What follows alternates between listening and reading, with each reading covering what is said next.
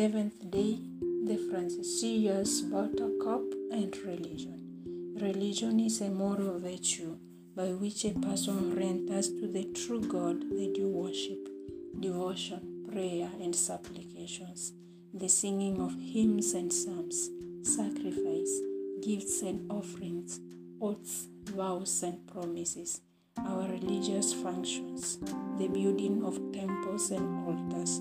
All these belong to this virtue. He who has this virtue is religious.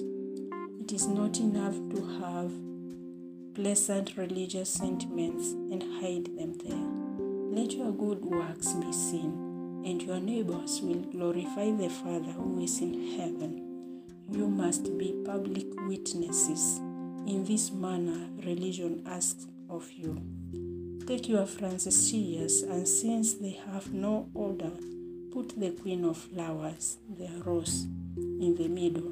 Then put them in the hands of the gardener, Mary, and say to her, Lady, receive my flowers. Accept these resolutions of mine. I oblige myself to give you a public, sincere, unmistakable, and faithful testimony of love, respect, obedience, gratitude, and adoration to my God at all times and under all the circumstances that religion prescribes to me. Receive my gardener, receive these resolutions of mine. To your care I entrust the Francesillas.